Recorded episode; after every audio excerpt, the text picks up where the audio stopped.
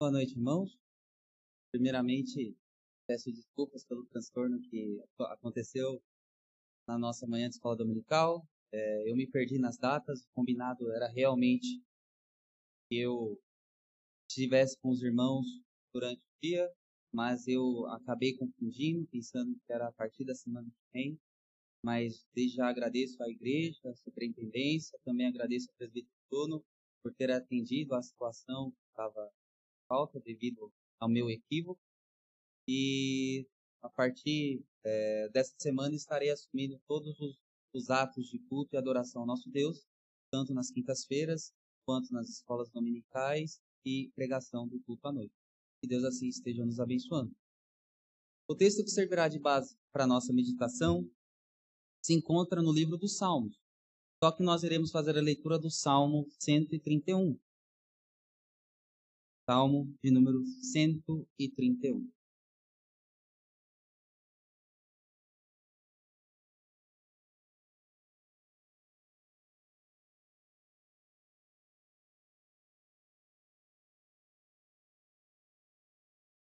Salmo número 131. Nos diz assim a palavra de Deus. Calma em Deus, cântico de romagem de Davi. Senhor, não é soberbo o meu coração, nem altivo o meu olhar. Não ando à procura de grandes coisas, nem de coisas maravilhosas demais para mim. Pelo contrário, fiz calar e sossegar a minha alma, como a criança desmamada se aquieta nos braços de sua mãe. Como essa criança é a minha alma para comigo. Espera, ó Israel, no Senhor, desde agora e para sempre. Pai, que nós possamos ter realmente essa calma, que nós possamos realmente, ó Pai, ter essa tranquilidade de ter o Senhor como nosso Deus, que nos cuida, que nos ama. E que possamos assim viver para a glória do Teu nome. Testemunhar, ó Pai, a paz que excede a paz que o mundo tem, a paz que é dada por meio de Cristo Jesus, nosso Salvador. Deus abençoe e nos guie, mediante o auxílio do Teu Espírito Santo, para que essa palavra ser dita, ó Pai, venha de encontro às nossas reais necessidades. É isso que nós pedimos, no nome do Teu Filho amado Jesus. Amém. O título da nossa meditação desta noite se chama Calma em Deus. Irmãos, segundo o levantamento da OMS, Organização Mundial de Saúde, em 2015 havia por volta de 264 milhões de pessoas que sofriam de ansiedade. No Brasil, um levantamento foi feito há, um ano retrasado, em 2000 e, 2019, melhor dizendo, não foi ano retrasado, 2019, e havia um número de 19 milhões de pessoas que sofriam com a ansiedade. Mas o que seria ansiedade? Ansiedade é um sentimento que gera em nós um pessimismo, que gera em nós preocupações excessivas, que gera em nós grandes transtornos emocionais. Ansiedade que, quando não tratada da forma correta, gera problemas de saúde graves como palpitações, insônia, estresse e por aí vai. Mas quem nunca ficou ansioso? Quem nunca conheceu ou conhece alguém que teve ansiedade extrema? Ou quem nunca já, te, já teve esse sentimento, conheceu alguém que, te, que teve essa crise de, de ansiedade acentuada? Isso nos mostra que o mundo está vivendo num contexto muito forte de ansiedade. Estamos entrando num ano que até hoje os especialistas não sabem a resposta certa da cura do Covid. E me lembro muito bem, os irmãos também se lembram de quando aconteceu o primeiro caso aqui no Brasil, a, o Ministério da Saúde, o governo, não sabia como atacar, não sabia se máscara era bom ou não, não sabia se aproximar-se de pessoas trazia o contágio ou não. E por aí vai. Isso denominado de incertezas. Incertezas que, quando são nutridas, geram em nós ansiedade. Nós estamos aí diante de uma nova variante, Omicron, e nós não sabemos qual será a próxima, e nós não sabemos qual será a próxima da próxima.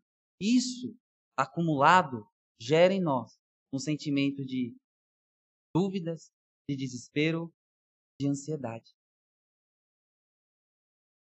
Contudo, esse salmo nos chama a atenção pelo fato do título dele, Calma em Deus.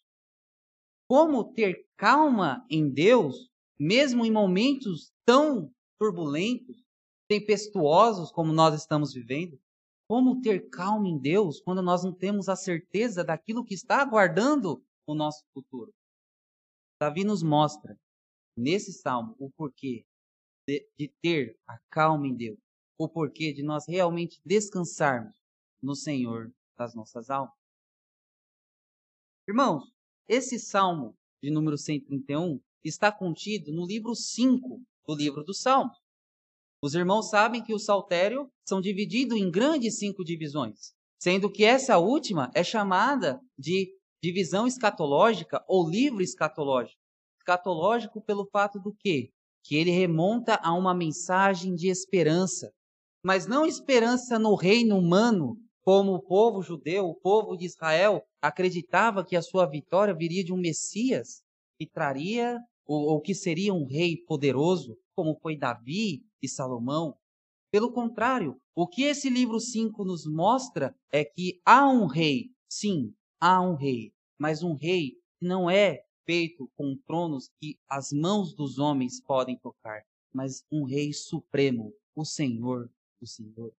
A sua mensagem para nós, e principalmente para aquele povo que estava ali ouvindo, é a mensagem de que a nossa esperança não está mais firmada nos reis que estarão para ser levantados, porque a nossa monarquia foi destruída. Quer dizer então que não vai ter mais rei? Quer dizer então que o nosso governo está como uma anarquia? Anarquia? Pelo contrário. O que esse, essa quinta divisão do livro do Salmo nos mostra é que há um rei, que há o Senhor dos Senhores, e que a nossa esperança deve estar firmada nele, não simplesmente no governo do homem. Uma outra curiosidade, se a gente pode pontuar desta forma, é que os irmãos, não sei se vocês repararam, que na nossa leitura eu disse calma em Deus, cântico de romagem. E se nós observarmos, os cânticos de romagem, ou os salmos que têm esse subtítulo de cântico de romagem, estão desde o Salmo 120 até o Salmo 134. O que seria cântico de romagem? Muitos dizem que esses salmos, esses cânticos de romagem, eram provenientes do povo, ou o povo cantava, entoava quando estava regressando do exílio. Quando o povo estava voltando da Babilônia para o reino do sul, para o reino de Jerusalém, para Judá. Uma outra informação que alguns estudiosos também apontam é que esses cânticos eram entoados quando o povo estava indo em adoração a Deus nas três grandes festas do povo judeu. Então, observamos que os cânticos de romagem não, não são simplesmente cantigas, mas são cânticos que remontam a uma certeza, a uma mensagem, uma mensagem de esperança, uma mensagem de recomeço, uma mensagem de reconstrução.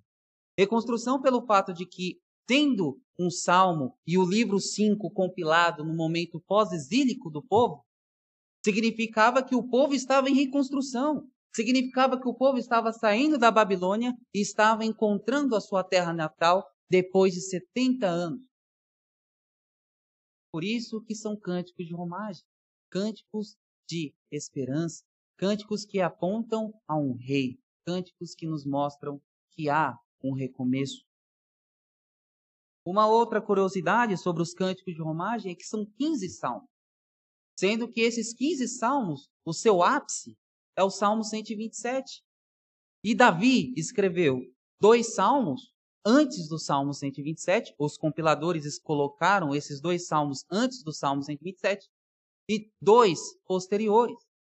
E o Salmo 127 quem escreveu? Salomão. O porquê de enfatizar isso? Porque tanto Davi quanto Salomão eram reis que mostravam a forma de um governo dirigido ou a forma de um rei que governava sendo dirigido pelo Espírito de Deus. ou seja, era o ápice do governo. Rei Davi conseguiu fazer um levantamento de ofertas bilionárias se nós colocássemos em valores atuais. Salomão administrou toda aquela riqueza e ainda por cima expandiu. Mas ele fez tudo isso mediante ao quê? Mediante, eles fizeram tudo isso mediante ao quê? Mediante ao cuidado que Deus estava tendo com eles, pois eles estavam seguindo fielmente aquilo que Deus estava ordenando. Nós observamos aqui então, irmãos, a importância dos compiladores, tendo que alguns apontam que os compiladores do livro 5 desses salmos do, do, do livro do Saltério, foi Esdras. Esdras, o sacerdote que estava ali reconstruindo, a, a, edificando o povo, fazendo a reconstrução espiritual do povo.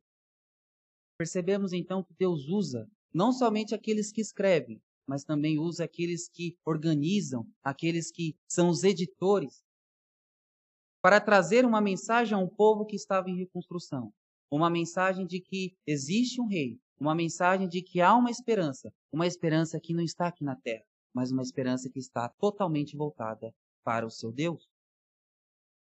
Pois bem, como dito, o foco desses salmos de romagem é trazer esperança para um povo que estava se reconstruindo, um povo que estava voltando ao seu normal, igual a nós. Era fazer com que aquele povo que estava regressando se lembrassem que a sua confiança deveria estar totalmente voltada não para os reis, não para a linhagem davídica, mas para o Senhor, pois ele é o único rei, o rei que subsiste acima de todos os tronos.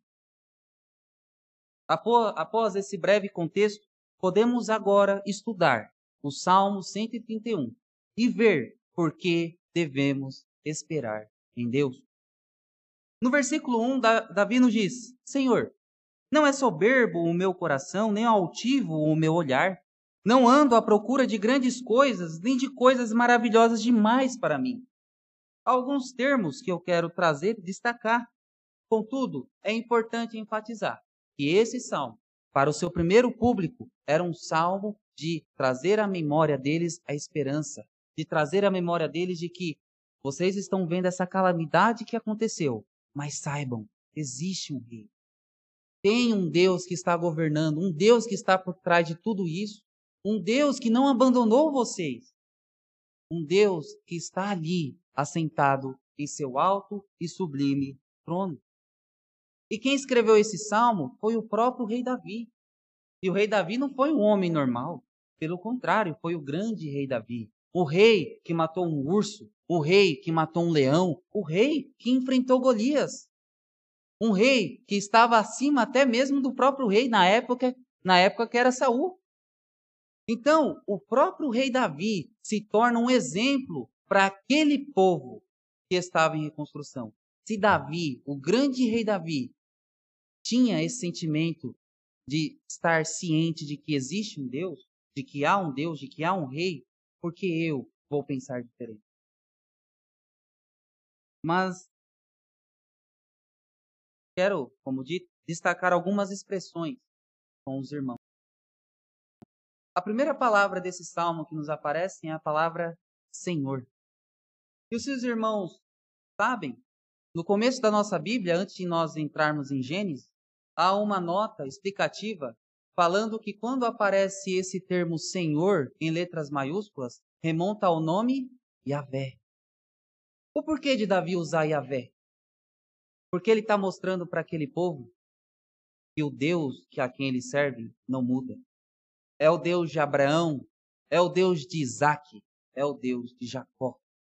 É um Deus que, por mais que as situações, por mais que os anos passem, é um Deus fiel à sua palavra. É um Deus que não muda. Não um Deus que não mente, mas é o Deus Todo-Poderoso, o Criador dos céus e da terra. O Deus que estava ali com Moisés na sarça ardente. O Deus que abriu o mar vermelho.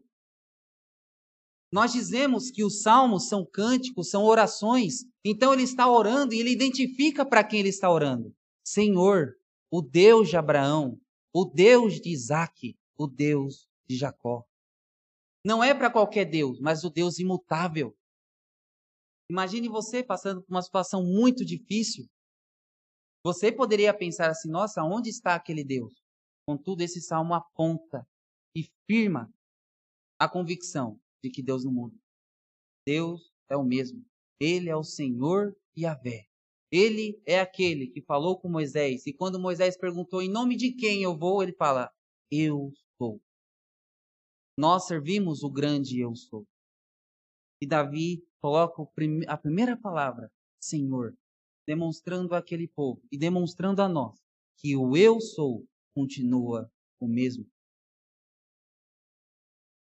O outro termo que eu quero que os irmãos prestem atenção é a continuação do salmo. Não é soberbo o meu coração.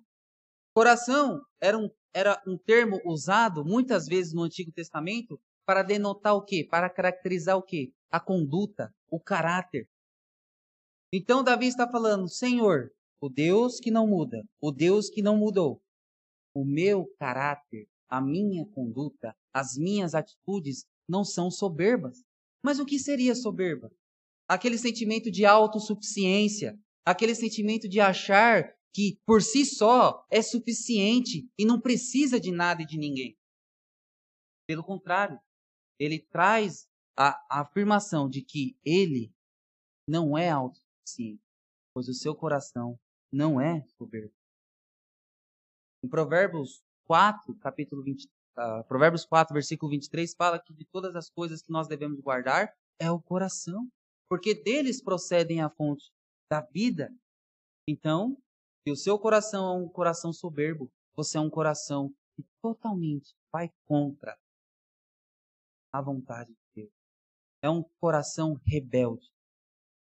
Um coração que não conhece ao Deus que você está servindo. Um coração que acha que por si só é capaz de fazer e acontecer. Em Provérbios capítulo 3, versículo 34, fala que Deus resiste aos soberbos. Na versão de Provérbios que Salomão escreve, fala que Deus escarnece dos escarnecedores. Tiago, lá em capítulo, capítulo 4, versículo 6, ele fala: Deus resiste ao soberbo. Então, soberba e adoração a Deus não estão juntos não estão atrelados. Não vai. Não combina. Assim como a água e o óleo não se misturam, soberba, um coração soberbo diante de Deus não se mistura. Ele continua: Não, nem altivo o meu olhar. Não sei quem já ouviu essa seguinte expressão, mas eu me lembro muito bem que quando eu, quando eu e minha família nós nos mudamos ali para Cumbica, tinha um grafite atrás da, do muro da casa onde nós estamos morando e tinha e estava escrito assim: os olhos são a janela do coração ou a janela da alma. Isso nos mostra muito, porque aquilo que eu olho é aquilo que eu alimento no meu coração. Com aquilo que eu vejo, de acordo ou da forma como eu estou alimentando os meus olhos, Consequentemente, eu estou alimentando o meu coração. O meu coração está sendo guiado por aquilo que vê. E Davi enfatiza: não é altivo o meu olhar. A altivez no olhar é um olhar presunçoso. Um olhar que pensa que não precisa ou que não, não necessita de ajuda de ninguém. É presunçoso. E ele descaracteriza que aquele que serve a Deus não deve ter um olhar alto. Não deve alimentar o seu olhar e, consequentemente, o seu coração com presunção, com soberba. A altivez é uma das coisas que aborrece o Senhor. Provérbios capítulo 6, irmãos. Provérbios capítulo 6, versículos 16 e 19.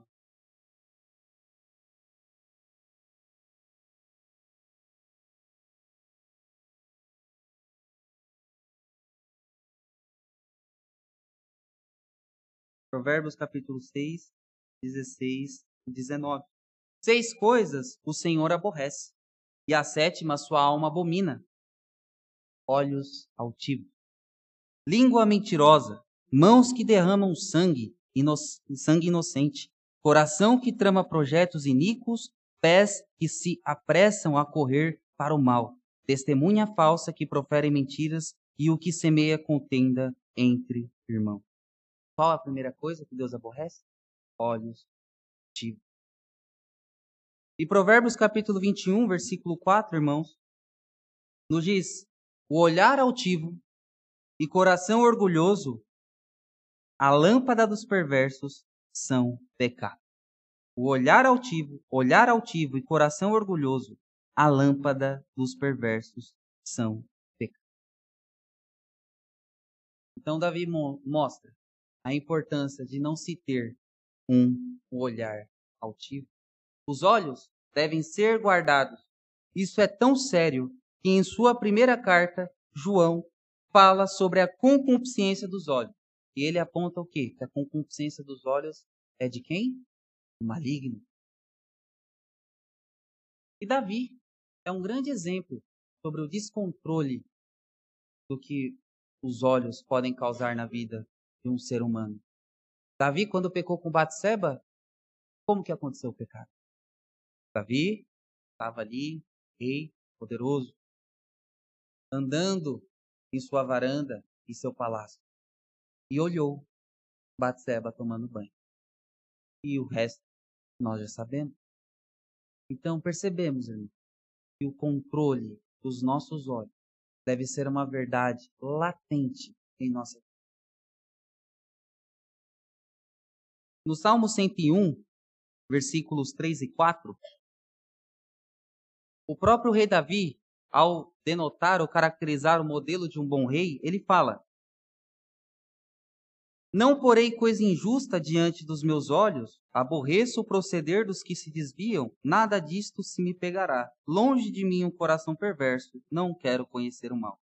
Mas de que forma ele não conhece o mal? Quando ele não coloca algo ruim diante.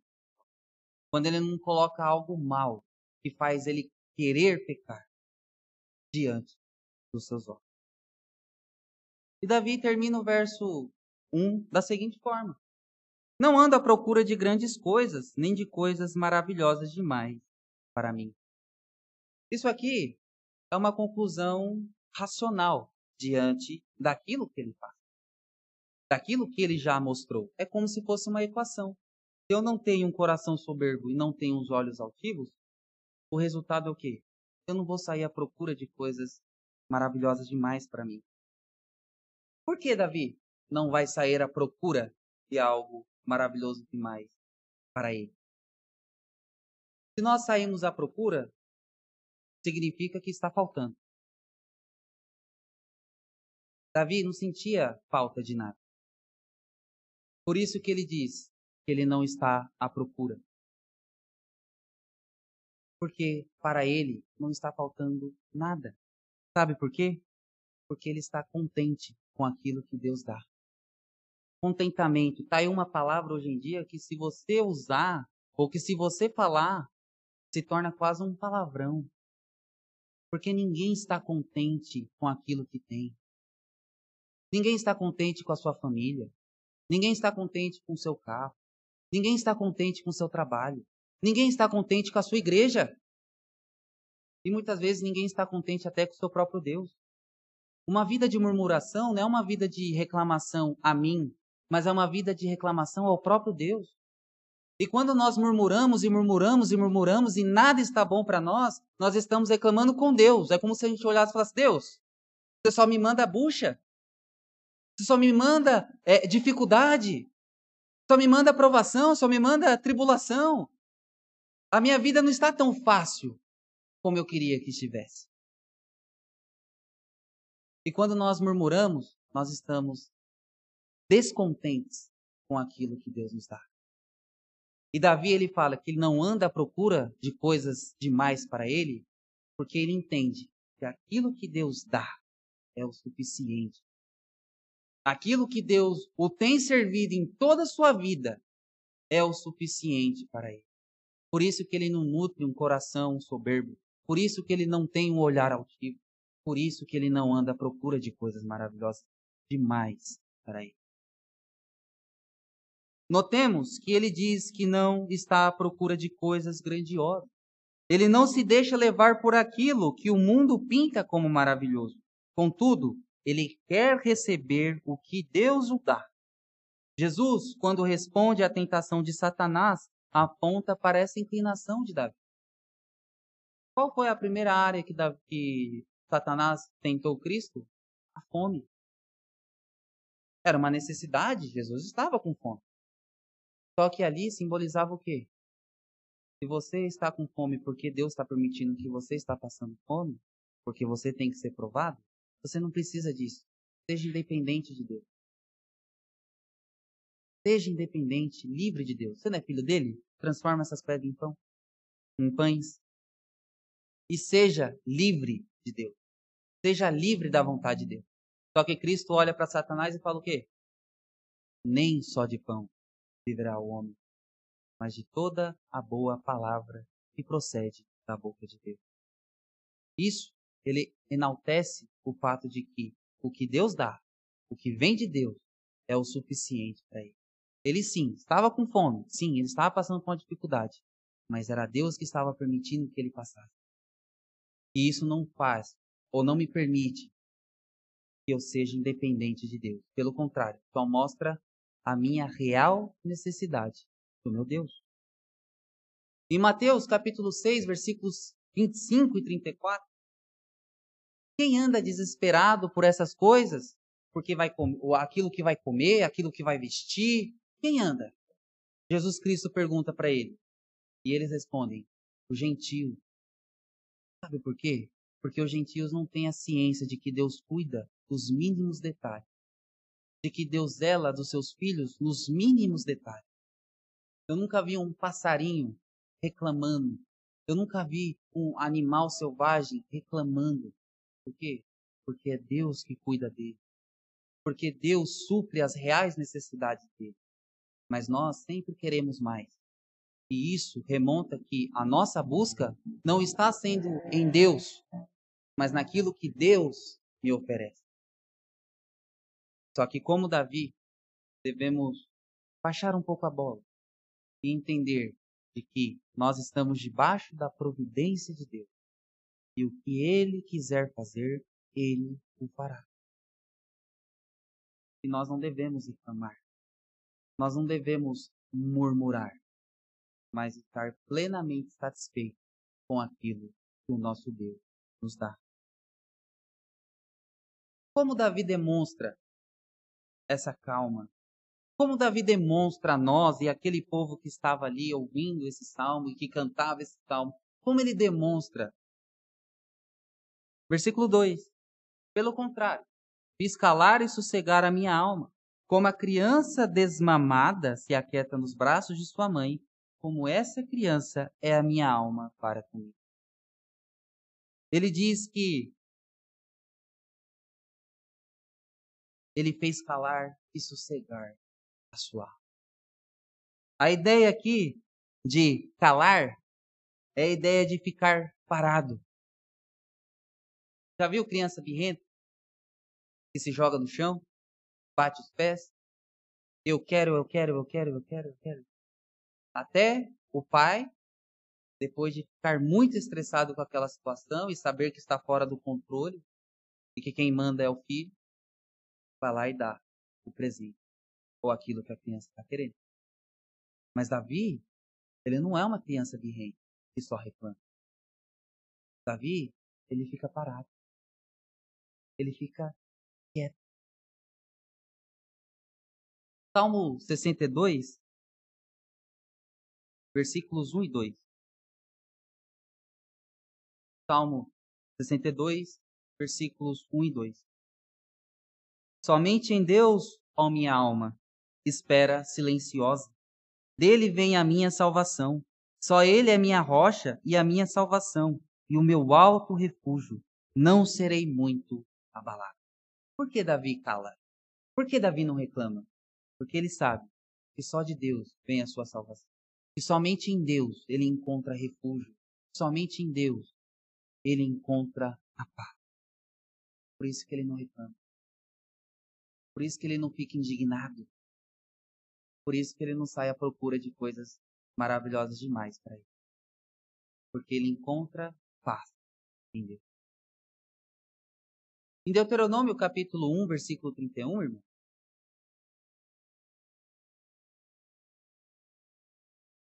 Moisés, quando está ali dando as últimas orientações para o povo, ele fala sobre o cuidado que Deus teve para com o povo mediante a sua peregrinação por 40 anos no deserto.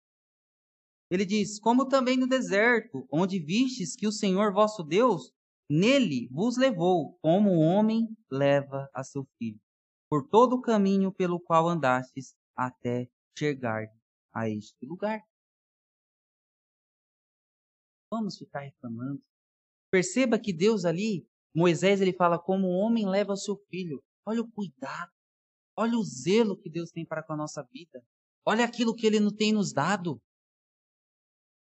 E eu vou ficar reclamando? E eu vou ficar achando pouco, murmurando diante de Deus? Isaías capítulo 46, versículos 3 e 4. Isaías capítulo 46, versículos 3 e 4. Ouvi-me, ó casa de Jacó, todo o restante da casa de Israel, vós a quem desde, desde o nascimento carrego e levo nos braços desde o ventre materno. Até a vossa velhice eu serei o mesmo, e ainda até as cãs eu vos carregarei.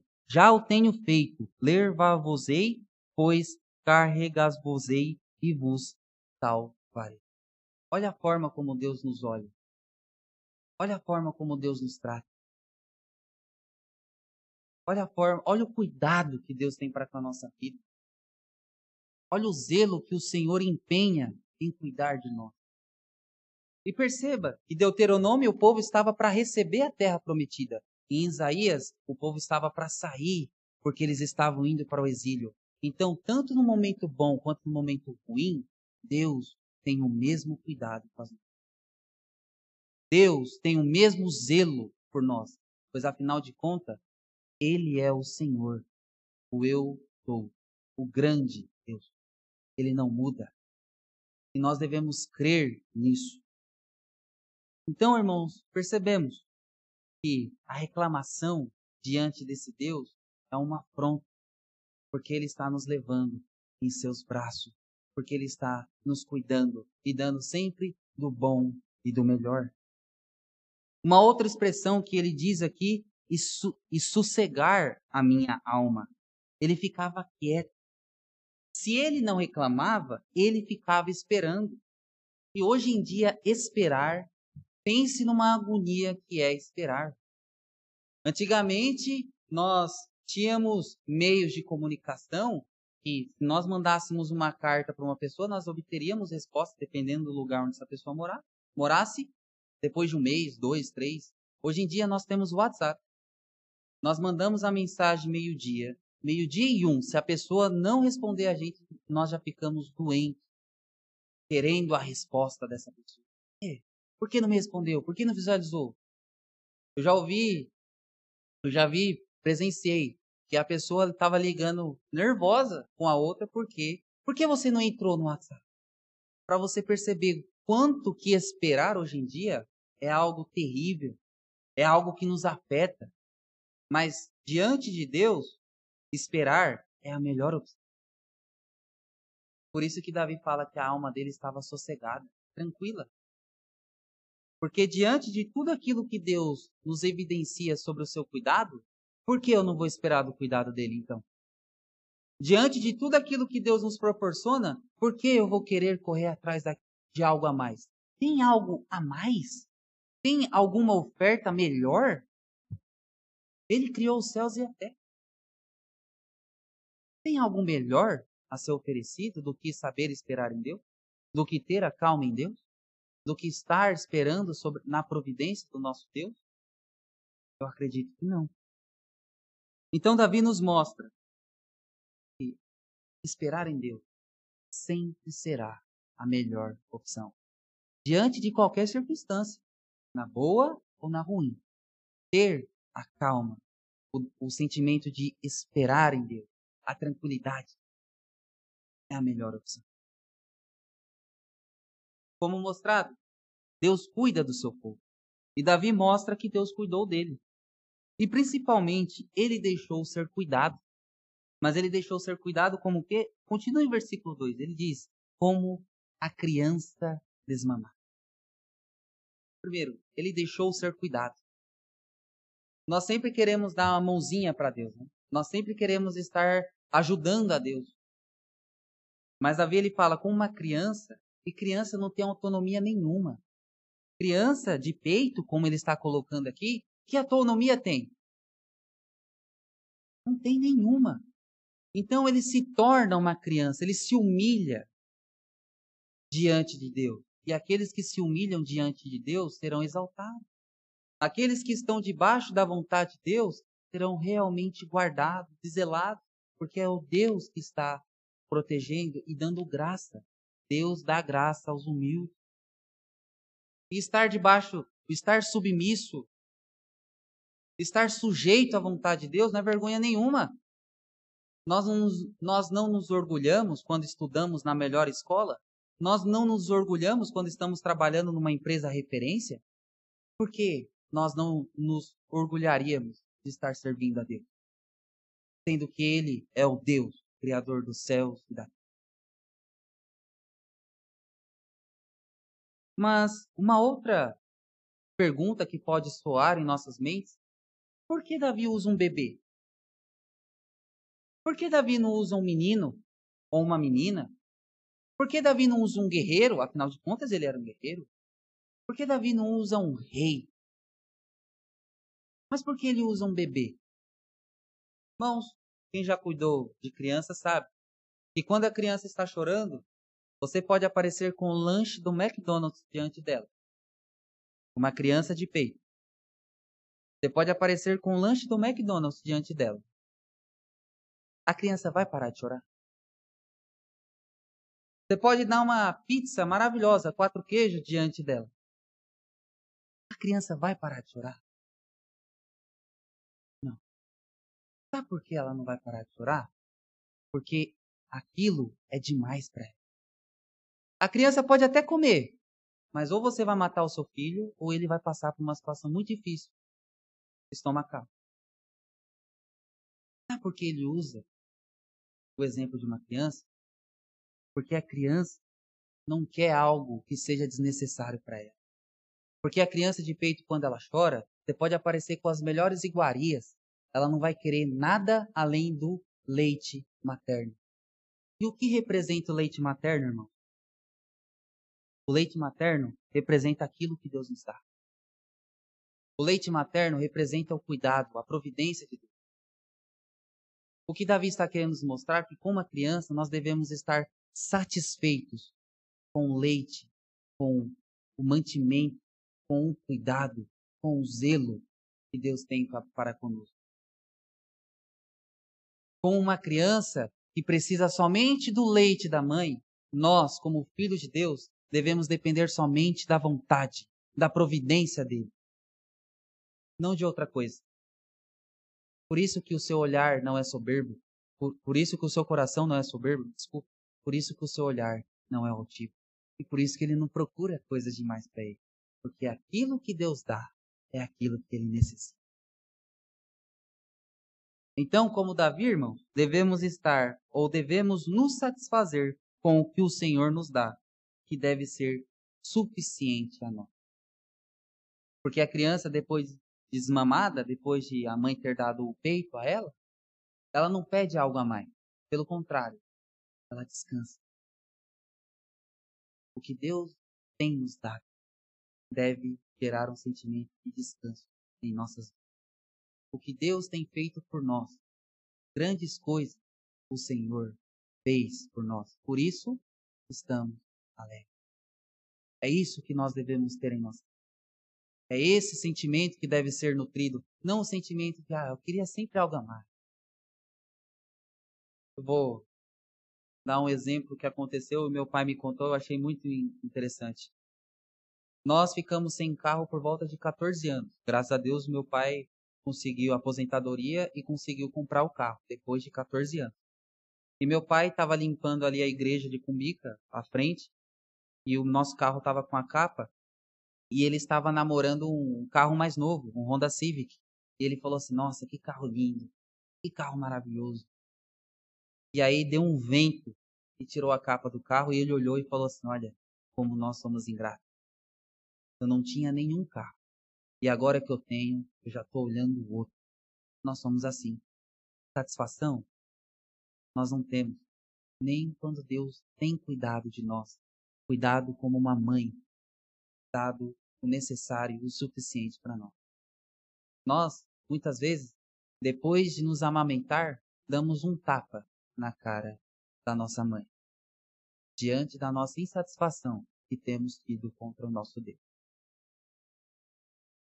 Davi, como dito, não procura coisas maravilhosas demais para ele, porque aquilo que o Senhor o dá já é o suficiente. E ele continua: Como a criança desmamada se aquieta nos braços de sua mãe, como essa criança é a minha alma para comigo. O termo aqui se aquieta é um termo que se remete ao quê? Estar sobre. É como se ele estivesse repousando a cabeça nessa certeza de que aquilo que Deus nos dá é o suficiente para nós. Jesus Cristo, quando estava falando sobre a oração, ele fala assim: se vocês, quando seu filho está pedindo um pão, vocês dão uma cobra para ele? Não, né? Quanto mais Deus, quando vocês pedem, você acha que Deus não vai cuidar de vocês? O Senhor Deus, o Senhor Criador dos céus e da terra, é isso que Davi nos mostra. É isso que Cristo nos aponta. Nós não devemos ficar reclamando, mas devemos estar muito mais agradecidos pelo cuidado que Deus tem nos dado. E no versículo 3, irmãos, ele nos fala: Espera, ó Israel, no Senhor, desde agora e para sempre. Aqui é uma conclusão para o povo que estava em reconstrução. Mediante ao que foi ensinado nesse, nesse salmo, o povo deveria ter uma atitude em resposta a esse ensino, que era o quê? Esperar em Deus. Ele nos apresentou, Davi, no caso, reais motivos para que depositássemos nossa confiança no Senhor. Deus cuida, Deus provê o necessário, Deus nos protege, e por isso temos a paz, a paz que excede a paz que o mundo tem. Nós já paramos para pensar o cuidado que Deus tem para conosco. Você saiu, você chegou e você vai voltar para sua casa. Nenhum mal que aconteceu nesse percurso, nesse trajeto de você vir para cá. Você acha que não aconteceu nada porque você é o melhorzão, você é o diferente. Não aconteceu porque é Deus que cuida das nossas vidas. É Deus que zela e nos protege. Porque sem Ele, nós não seríamos nada. O verbo esperar aqui, no versículo 3, está no imperativo, ou seja, é uma ordem, uma exortação para que o povo esperasse. Mas não é uma esperança vazia. Não é uma esperança é, em nada ou em alguém, mas é uma esperança num Deus, em um Deus todo-poderoso. Por isso que não é uma espera vazia. Por isso que não é uma esperança falha, mas é uma esperança que excede todas as esperanças que o mundo pode ter. Nós esperamos um Deus eterno, o Rei do Senhor. Lembremos que aquele povo estava voltando a ter alguma esperança. No entanto, os editores do livro 5, ao colocar esse salmo aqui, levanta a bandeira de que a nossa esperança deve estar firmada em Deus, pois Ele é o único que pode suprir as nossas reais necessidades. Somente Ele pode suprir as nossas reais necessidades. Somente Ele pode nos fazer entender e nos dar um coração grato. Por isso, o povo de Israel, o povo da aliança, espere, pois, no Senhor, Salmo 130, versículo 5 até o 8, nos diz: Aguardo o Senhor, a minha alma o aguarda. Eu espero na Sua palavra. A minha alma anseia pelo Senhor mais do que os guardas pelo romper da manhã, mais do que os guardas pelo romper da manhã. Espere Israel no Senhor, pois no Senhor a misericórdia, nele copiosa redenção. É ele quem redime a Israel de todas as suas iniquidades. O povo que estava em reconstrução necessitava de uma redenção. E o povo estava buscando essa redenção. Só que o salmo aponta que a nossa redenção está em quem? Em Deus. Não é na construção da cidade, não é no poder aquisitivo que eu tenho, não é na minha sabedoria, mas é totalmente, integralmente em Deus. Se o Senhor não edificar a casa, em vão trabalhos que edificam. E se o Senhor não vigiar a cidade, em vão trabalha, trabalham as sentinelas. Isso mostra o que, irmão? Que somente em Deus há copiosa redenção. O povo que estava em reconstrução estava esperando a redenção. Nós já sabemos o que é redenção. A redenção já veio. A redenção é Cristo. É o Salvador das nossas almas. É Ele que redime as nossas iniquidades diante de Deus. É Ele que nos dá uma esperança acima de todas as esperanças. É Ele que nos dá aquilo, ou um, depósito, ou uma riqueza, uma herança que nada corrói e que nada nesse mundo pode pagar. A, a nossa redenção já veio. Ela é Cristo. Mas também devemos esperar. Esperar o quê? não a sua chegada, mas a sua volta. Esperar confiando, esperar esperando em seu cuidado para conosco, pois ele mesmo nos afirma que estará conosco até a consumação do século. Por isso que o salmo termina: Espera, ó Israel, em quem? No Senhor, o Deus Yahvé, o grande eu sou, o Pai de Abraão, de Isaac de Jacó o Deus que é imutável. Espere desde agora e para sempre. Conclusão.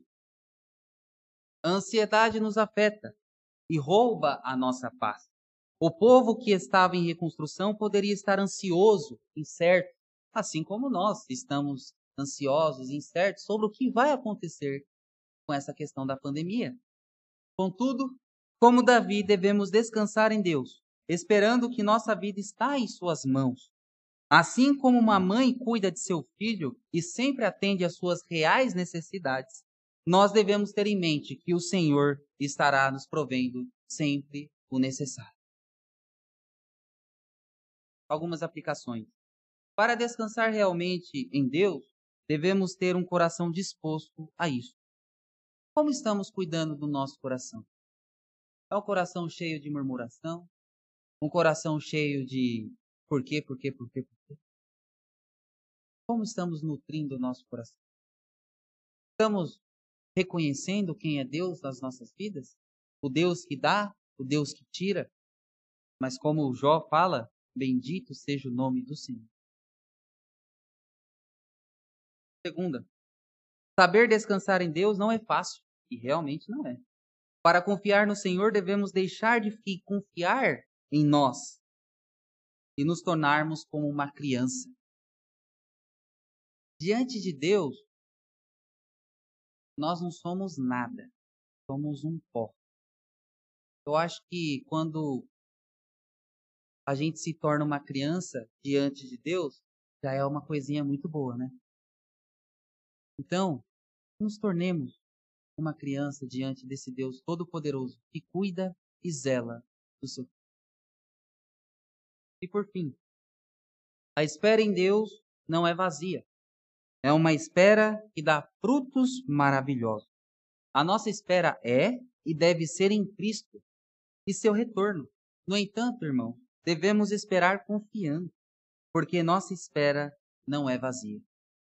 E em 2022 possamos esperar realmente no Senhor.